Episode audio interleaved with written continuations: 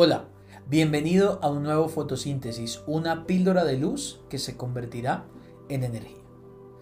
Quiero que ores conmigo. Señor, gracias. Bendito Dios, gracias por este tiempo. Gracias por permitirnos una vez más escuchar tu voz a través de tu palabra. Háblanos, direcciónanos, pero sobre todo haznos fructificar para darte gloria y honra a ti, Señor. En el nombre de Jesús. Amén y amén.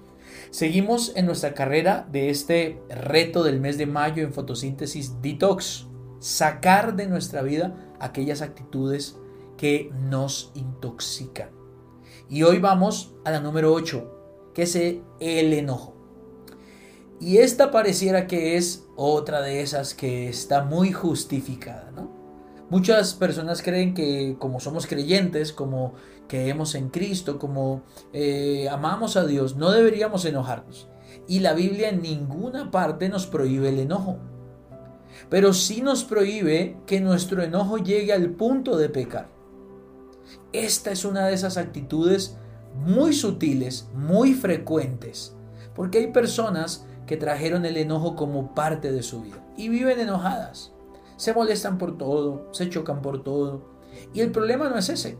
Hay un enojo que es un enojo correcto. El enojo por lo santo, el enojo por las cosas bien hechas, el enojo por la excelencia, por la diligencia. Ese es un enojo correcto. Que nos enoje, que nos moleste aquello que nos lleva a crecer y a cambiar, por supuesto. Pero la Biblia sí nos dice que el enojo, cuando llega a niveles donde no debe llegar cuando no está bien manejado. Es como si no tuviera control, nos lleva a pecar.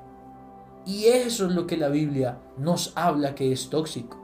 Tú ves, por ejemplo, Efesios capítulo 2, verso 4, capítulo 4, verso 26, donde Pablo dice, airaos, pero no pequéis y que no se ponga el sol sobre su enojo, ni le den lugar al diablo. Y en una misma frase nos está mostrando por qué es tóxico. Airarse, perfecto, es de humanos. Y ojalá que nuestros episodios de enojo sea para llevarnos a crecer, para producir cambios, pero no para pecar. Por eso Pablo dice, airaos, pero no pequen. Si tu enojo te lleva a pecar, entonces es mejor no enojarse. Ahora dice algo después, dice, y que no se ponga el sol sobre vuestro enojo. Es decir, si enojarse hasta el nivel de pecar es incorrecto, mucho más incorrecto es enojarse por mucho tiempo, incluso pasar días enojado, que se ponga el sol sobre vuestro enojo. ¿Por qué? ¿Por qué es tan tóxico? Y el verso cierra con esta frase, porque le damos lugar al diablo en ese enojo contenido, guardado, ese enojo que no produce decisiones, ese enojo que no produce transformaciones, ese enojo que no nos lleva a tomar determinaciones, sino que ese enojo que simplemente nos hace explotar, nos lleva a pecar y lo guardamos en nuestro corazón, le estamos dando lugar al diablo. Por eso el Salmo 37.8 me gusta como dice, no te enojes de manera alguna a hacer lo malo es decir, que tu enojo no te lleve a lo incorrecto, que mi enojo no me lleve a dañar, a ofender, a herir, a maltratar, a pecar. Así que el reto para el día de hoy es desintoxiquémonos. ¿De qué?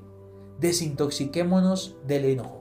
Esta fue la píldora de luz del día de hoy. Nos vemos esta noche a las 7 de la noche te esperamos y mañana en un nuevo fotosíntesis.